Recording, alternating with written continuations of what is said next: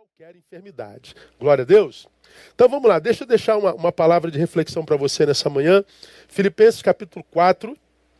Ah, eu coloquei lá no painel de 1 a 7, mas painel a gente vai ler ah, de 4 a 7, ah, não de 1 a 7. Vamos ler Filipenses 4, de 4 a 7. E diz assim: Regozijai-vos sempre no Senhor. Outra vez digo: regozijai-vos.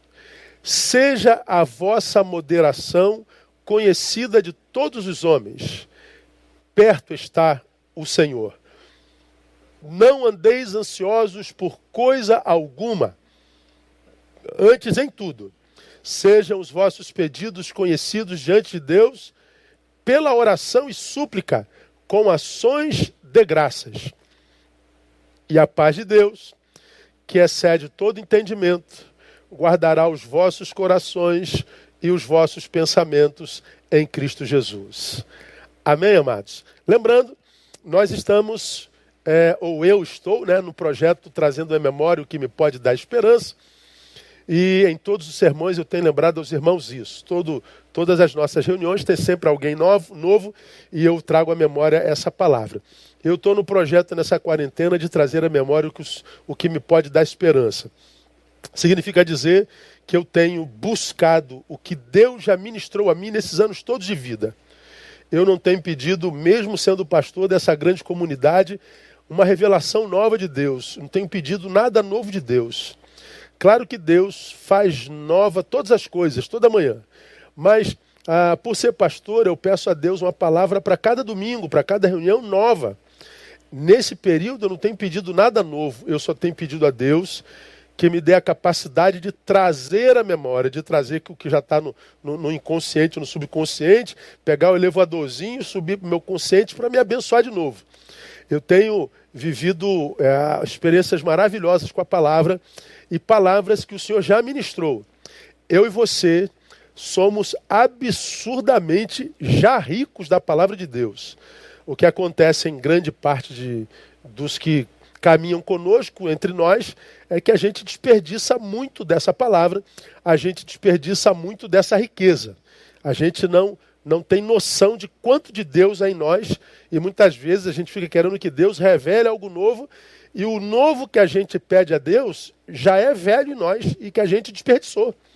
A gente só precisaria trazer à memória aquilo que ele já nos ministrou. Portanto, como eu tenho dito, há muita pergunta que a gente faz a Deus, portanto, há muita resposta que a gente busca em Deus que já foi, nos foi dada há muito tempo. Respostas que já nos foram dadas antes da pergunta ser feita. Você tem uma ideia? É só a gente trazer a memória.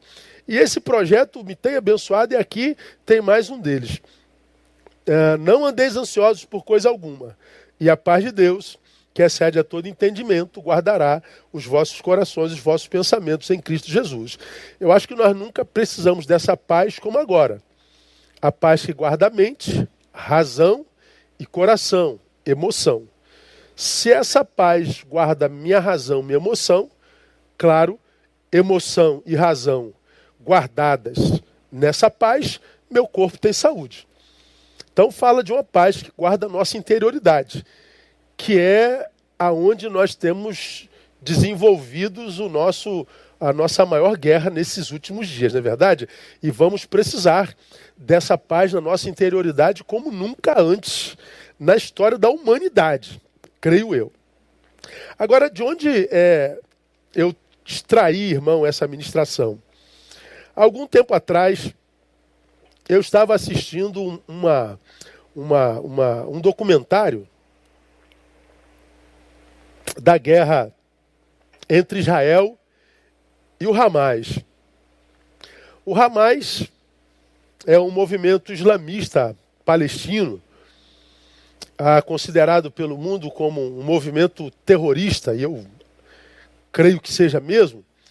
E esse documentário falava dessa guerra de Israel contra o Hamas.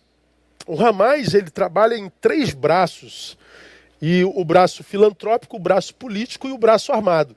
A gente conhece mais o braço ah, político e o braço armado. A gente vê a ação do Hamas ah, nessa guerra entre Israel e Palestina ah, muito, muito facilmente eh, na história. Pois bem, nesse documentário, esse documentário ele foi feito em 2006 e eu assistia há, há bem pouco tempo atrás. Em 2006, o Hamas, que é um braço político, concorreu às eleições na Palestina e ganhou as eleições. Portanto, a, o Hamas é, assumiu o poder na Palestina. E é claro, porque o Hamas, um braço terrorista a, do Islã, assumiu o poder, o número de mortes e atentados terroristas naquele ano foi assim é, recorde na história daquele povo. Pois bem, naquele ano, um bilionário israelense cansado de ver tanta guerra, tanta morte, tanta ação terrorista, ele ofereceu um bilhão de dólares para que o primeiro-ministro de Israel se assentasse com o líder do Hamas para ah, estabelecer um tempo de paz. Então, um bilionário, um, um, um,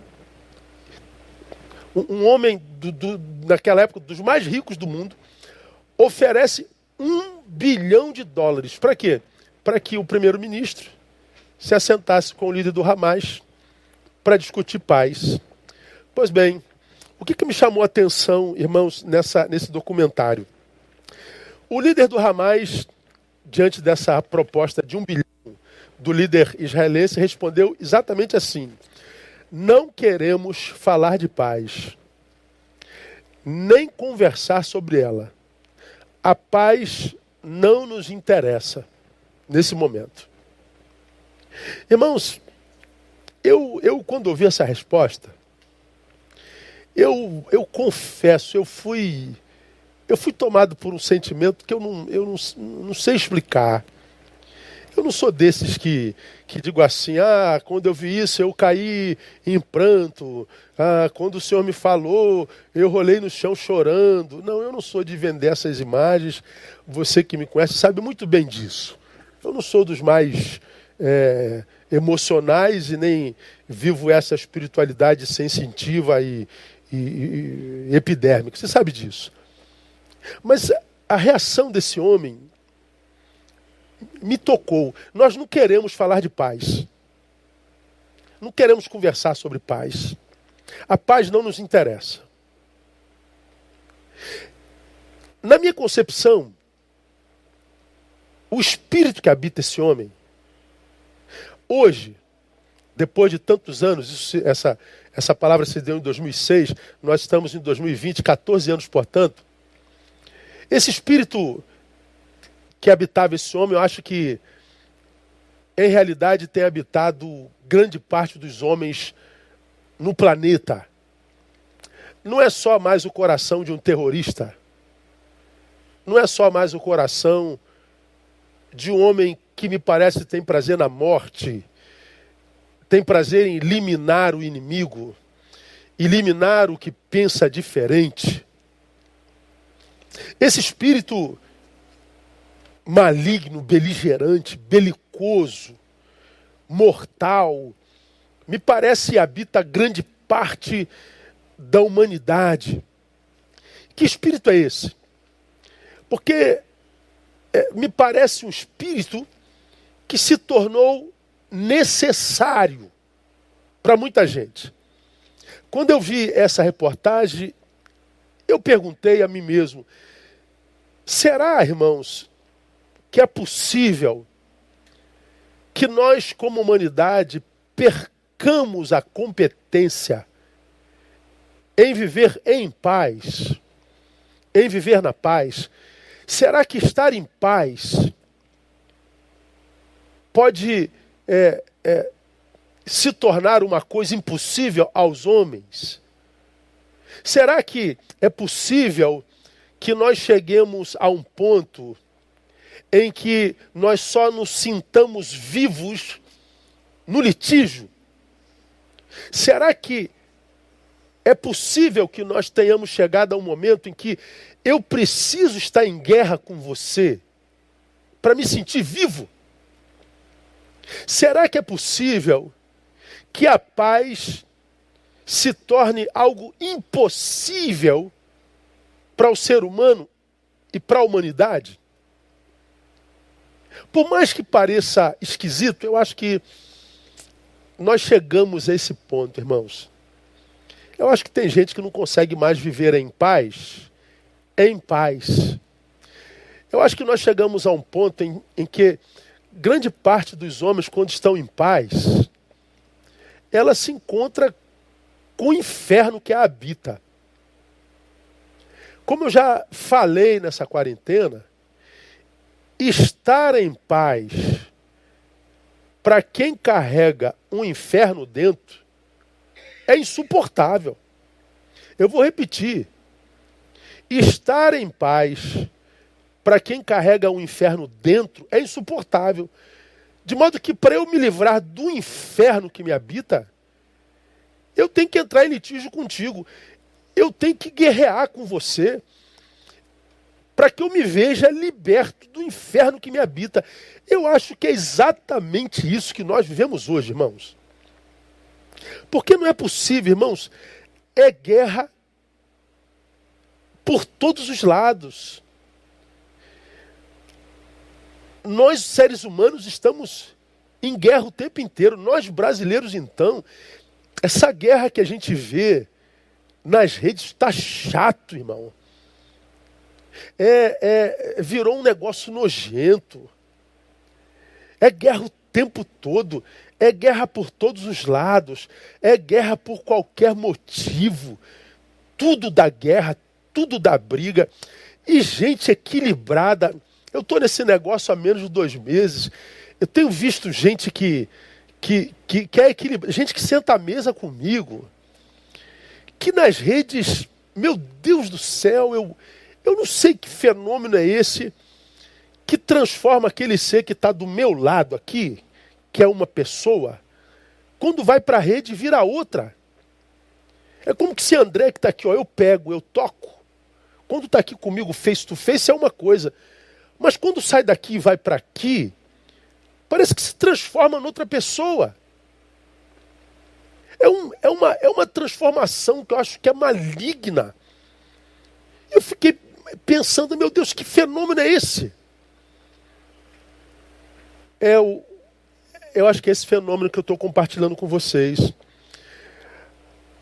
Eu vou citar uma ovelha minha, o nome dela é Lenilson Oliveira. Lenilson é um oficial do Exército, muito inteligente, da aeronáutica. E o Lenilson publicou uma coisa essa semana que eu achei muito interessante. Ele disse assim: olha só, hoje se o Brasil entrasse em guerra com um inimigo externo e todos os brasileiros fossem convocados, nós nos mataríamos uns aos outros, enquanto o inimigo assistiria perplexo. Eu achei isso aqui interessantíssimo. Vou repetir. Hoje, se o Brasil entrasse em guerra com um inimigo externo, e todos os brasileiros fossem convocados, nós nos mataríamos uns aos outros, enquanto o inimigo assistiria perplexo. E eles traem isso aonde? Dá nas nossas redes. Impressionante, irmão. Nós estamos diante de um inimigo mortal. Nós já estamos diante de quase 10 mil brasileiros mortos. E esse número pode ser três vezes maior do que isso. Nós estamos vendo os, os cemitérios abrindo covas em larga escala, nós estamos tendo que abrir hospitais de campanha no Brasil inteiro. Nós estamos vendo pânico geral e, a despeito disso, nós estamos nas redes nos matando por causa de. De, de uma razão que não dá para nomear, porque para mim é tão pequeno. Parece que a política e a figura do Bolsonaro virou uma obsessão. Obsessão dos que odeiam a política e o presidente, e a obsessão dos que idolatram o presidente. Virou uma obsessão não admitida. E parece que ambos os lados vivem em torno de uma figura. Estou falando que ele está certo, que ele está errado. O problema é dele e cada um dará conta de si mesmo a Deus. Mas é da briga dos obsessivos, dos transtornados, inadmitidos. Parece que não há outro assunto. É uma, é uma beligerância sem precedentes. Eu fico perguntando, é, não seria o mesmo espírito do líder do Hamas? Nós não queremos conversar de paz.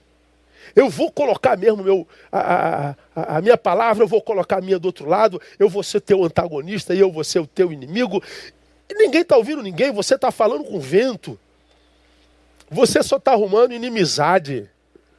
Você só está arrumando doença afetiva. Uma doença que já te acometeu e você não sabe ou não admite. Aquilo te habita, aquilo borbulha dentro de você, aquilo virou tua obsessão. Teus parentes te dizem, teus amigos te dizem, mas essa obsessão em torno de um assunto no Brasil adoeceu todo mundo. Isso é, arrefece o nosso poder de lutar, inclusive contra o vírus. Nosso, nosso poder imunológico arrefece quando a nossa saúde emocional adoece. É por isso que ah, também, pasmem, o vírus se multiplica entre nós com tanta facilidade, porque nós estamos, como nação, doentes afetivamente falando. Parece que nós perdemos a capacidade de viver em paz. Por que então essa guerra, irmão? Porque a paz virou um inferno para quem carrega o um inferno dentro. Por que essa paixão inadmitida, necessária pela guerra? Eu vou lembrar a vocês uma fala que eu publiquei aqui e a citei por alguns domingos de Blaise Pascal. Blaise Pascal disse assim: Nada é mais insuportável para o homem do que estar em repouso, do que estar sem paixões. Nada é mais insuportável para o homem do que estar sem afazeres, sem divertimento. Blaise Pascal está dizendo: nada é mais insuportável para o homem do que estar em paz, porque ele sente então todo o seu nada. Ele sente então todo o seu abandono, ele sente então toda sua impotência, ele sente então todo o seu vazio. Pois é, nós não queremos paz, nós não queremos falar de paz, nós precisamos da guerra. Por quê? Porque se você ficar em paz, se você conseguir não, não dar a tua opinião que ninguém ouve, que ninguém lê, que não muda a ideia de ninguém. Se você não fizer isso, vai ter que administrar o teu vazio. Então é óbvio que essa guerra toda não tem a ver com o inimigo do momento, essa guerra tem a ver com aquela guerra que o guerreiro trava dentro de si. Então a minha guerra não é contigo. A minha guerra é comigo. A minha guerra não é por causa de você. A minha guerra é por causa de mim. Essa é a grande verdade. Pô, tem, tem alguns que estão no mesmo Brasil, estão percebendo a mesma diversidade, estão percebendo a, a, a compostura do homem e, estão a, a, favor ou contra disso. E que têm uma opinião formada e muitas vezes profunda sobre isso, mas espera não se desgastar lançando a sua palavra para gente que não tem escuta e se poupa, porque está lutando contra um inimigo maior, porque tem prazer em curtir a paz que ainda lhe habita. Então, essa paz necessária seria para todo mundo? Não, não é para todo mundo. Porque a paz de Deus, que excede todo entendimento, que guarda a mente e coração, é para alguns. Porque para ter essa paz, nós precisamos de algumas posturas, e essas posturas não são só espirituais, também. Claro que começa por uma postura espiritual. Como é que eu posso desfrutar, pastor, dessa paz necessária? O texto que nós acabamos de ler nos, nos, nos dá algumas dicas. A primeira delas, nós precisamos restituir ao Senhor o primeiro lugar na nossa vida.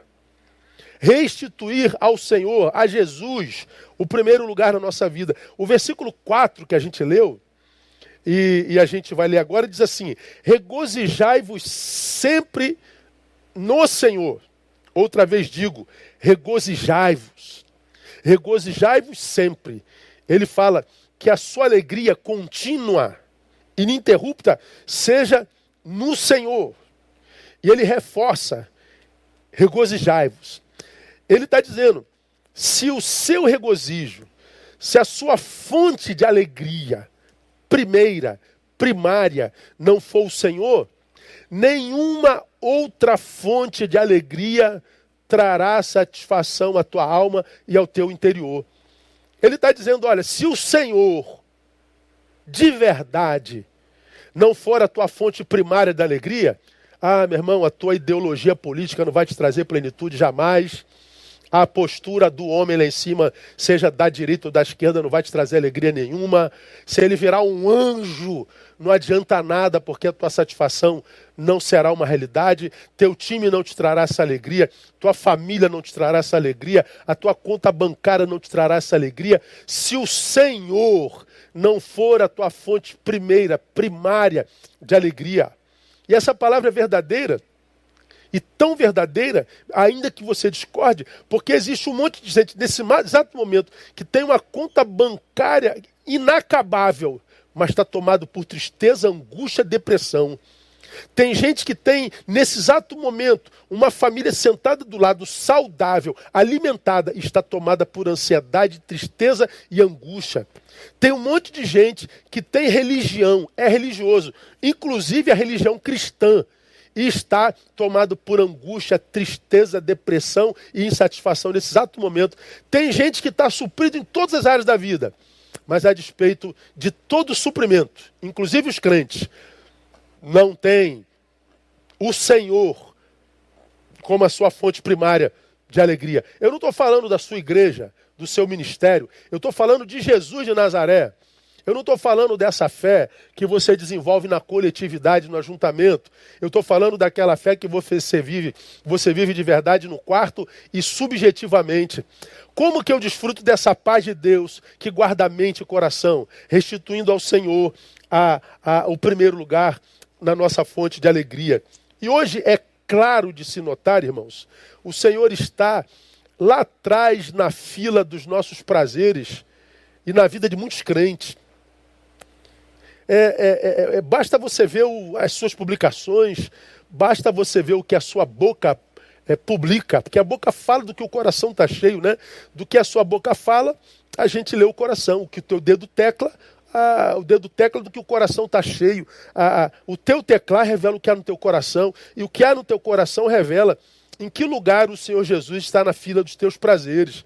Hoje é muito fácil ver quantos crentes, quanta gente trocou Jesus é, é, é, pelo trabalho na, na, na, na lista dos seus prazeres, trocou Jesus pelo ministério, trocou Jesus pela sua ideologia política, trocou Jesus pela sua teologia.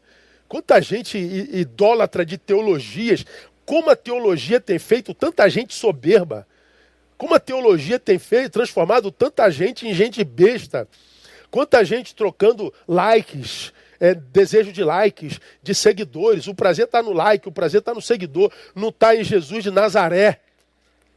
É por isso que essa guerra toda está aí.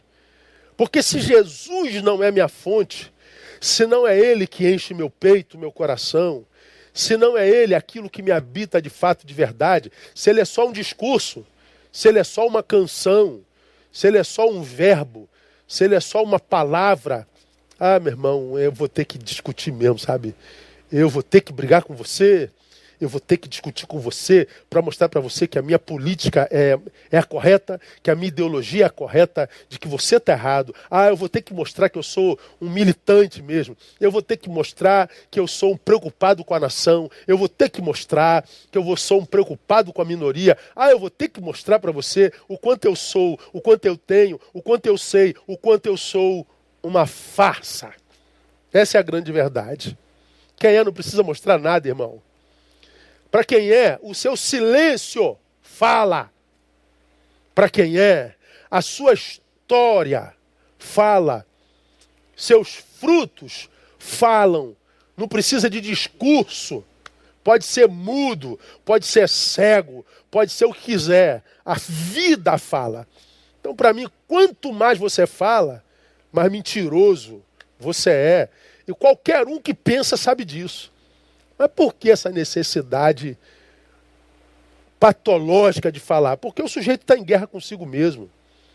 Essa quarentena tem revelado, irmãos, quanta gente que está do nosso lado está doente e a gente não sabia. Quanta gente está sentado à mesa com a gente, está doente e a gente não sabia. Quanta gente está doente e não sabia nem da sua própria doença. Então, esse é um tempo, irmãos, que a gente tem que pedir ao Senhor paz, e essa paz virá quando Jesus for o nosso assunto primeiro. Quando nós de fato mostrarmos para Ele e não para aquele contra quem a gente luta, que Ele é prioridade em mim. É, fortalece essa palavra, irmãos. O Salmo 37 é um salmo o Salmo 37 é um salmo muito conhecido entre nós, não é? Porque é um salmo de promessas e a gente adora promessas. E aqui no versículo 4 está dito assim, ó. Deleita-te também no Senhor, e Ele te derá, de, concederá o que deseja o teu coração. Olha o que o salmista está dizendo. Faça do Senhor o lugar no qual tu te deleitas, no qual tu encontre prazer e alimento Deleitar vem de leite. Ou seja, faça do Senhor aquele no qual tu extraia o leite, aquele no qual tu mamas. Essa é a verdade. Aquele no qual tu te alimentas. Aquele, portanto, no qual tu ancora a tua existência, porque é o alimento que sustenta a vida. Então o texto está dizendo: Deleita-te também no Senhor. Veja que coisa interessante, tem um também aí, ó. Ele sabe que é, Jesus é a nossa fonte de alimento primária, mas eu tenho necessidade também do outro. Eu tenho necessidade do trabalho, eu tenho necessidade de ser útil. Então, a, a palavra reconhece essa necessidade é, multifacetada da nossa existência. Mas ele está dizendo que o Senhor seja o primeiro. Quando ele é o primeiro, ele está dizendo aqui: o Senhor nos concederá o que deseja nosso coração. Portanto, ele arrefecerá o poder da frustração em nós. Ele arrefecerá o poder do cansaço em nós porque Ele suprirá as necessidades do nosso coração. E quando que isso acontece, irmão? É quando eu estou lutando contra alguém, é quando eu estou é, militando em torno de uma ideologia, é quando eu estou vendendo a imagem de ser algo para além daquilo que de fato eu sou. Ah, para com isso, irmão, não é não. É quando você apazigua seu coração em Jesus e faz dele o seu alimento. E quando ele é teu alimento, você se torna uma vida relevante. Você se torna uma vida influente, sem precisar brigar com ninguém, sem precisar gritar, socar a mesa, matar ninguém nos seus afetos, nem morrer lá. Então, meu irmão, quem é que consegue viver essa paz necessária tantos ou a maioria dos seres humanos já nem conseguem mais viver? Aqueles que restituem ao Senhor o primeiro lugar na vida. Vamos caminhar para o final. Como que a gente, pastor, experimenta essa paz? restaurando a nossa intimidade com alegria. O texto continua dizendo, versículo 4: Regozijai-vos sempre no Senhor. Então, fazer dele o Senhor a nossa alegria. E se ele não era, nós perdemos intimidade com alegria. Precisamos restaurar essa intimidade. Não estou falando que eu acredito que essa geração ou que os homens perdeu, perderam a capacidade de viver em paz. Por quê? Porque viver em paz é se encontrar com o inferno que lhe habita. E se o inferno lhe habita, você perdeu o contato com a alegria. Então nós temos que restaurar a nossa intimidade com a alegria. Agora, deixa eu chamar a atenção de cada um de vocês para mais uma verdade nesse texto. Esse texto não é uma sugestão, ele é uma ordem. Ele é um imperativo. Regozijai-vos. É uma ordem. O texto não está dizendo, olha, quando der, se alegra aí no Senhor.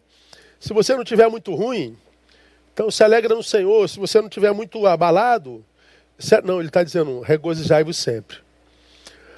Ou seja, ser do Senhor, ter nascido nele, dele, e não encontrar regozijo nele é viver em pecado. Eu vou repetir. Ser do Senhor, você é do Senhor de fato, de verdade? Nascer nele, você nasceu em Cristo. Você nasceu dele. Sim, pastor. E encontra de fato alegria nele ou você tem mais alegria na direita, no Bolsonaro, no Lula, na esquerda? Ou você tem mais alegria no trabalho, no futebol, nos likes do Insta? Ou você tem mais alegria na tua aparência, na tua saúde, no teu músculo? Aonde está a tua alegria? Está nele de fato de verdade? Não, então a gente está em pecado. Então eu preciso restaurar a minha, a minha intimidade com alegria.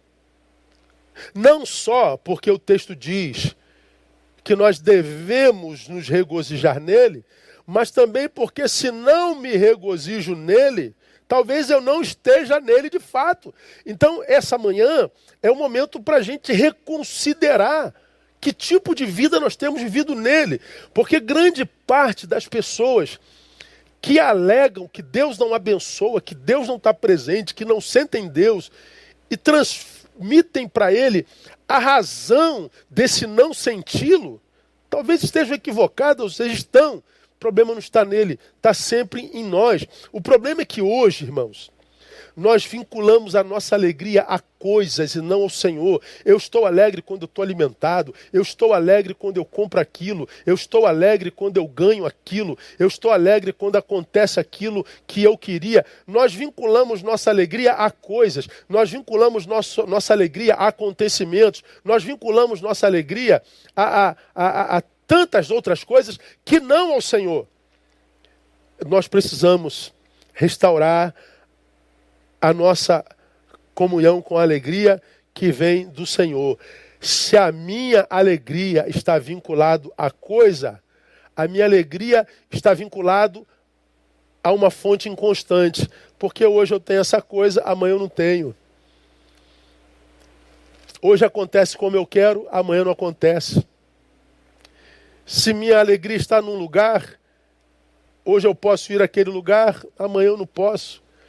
Quanta gente, irmão, surtando nessa quarentena, quanta gente deprimida, quanta gente enlouquecendo, quanta gente pirando. Por quê? Porque a sua alegria estava lá naquela festa, lá naquele churrasco, lá naquele baile, lá naquele encontro, lá naquele. É, pois é, aquele lá está impossibilitado a nós. Agora, para nós que temos alegria no Senhor, nós temos alegria lá e cá. Nós temos alegria indo, mas temos a alegria do repouso. Temos a paz do movimento, temos a paz do repouso. Por isso, esse é o momento da gente encontrar reconciliação com a alegria. Só assim a gente experimenta dessa paz. E a minha oração sincera, amados, aqui eu termino, é que essa paz que excede todo entendimento, como nós precisamos dessa paz, sobretudo hoje. A minha oração é que essa paz que excede todo entendimento possa guardar a nossa mente, o nosso coração em Cristo Jesus e que ela nunca se torne uma impossibilidade em nós. Pelo contrário, que essa paz tire o inferno da gente. Que essa paz tire essa angústia de nós. Para que, tirando esse inferno da gente, ainda que a gente viva um inferno do lado de fora, nesse inferno externo, a gente encontra paz. Nós não estamos vivendo no planeta hoje um momento que sonhamos. Nós não queríamos estar vivendo isso. Para alguns, esse momento está sendo infernal, mas que nós vivamos esse momento infernal habitado pela paz de Deus, que excede todo entendimento, que guarda a nossa mente, nossa razão, que guarda nosso coração em Cristo Jesus, nosso Senhor. Amém, amados? Glória a Deus. Que Ele nos abençoe assim e que nos dê a alegria de transformar essa paz em vida praticada, não no discurso, não numa canção, mas de fato e de verdade. Amém, amados? Irmãos, nós estamos.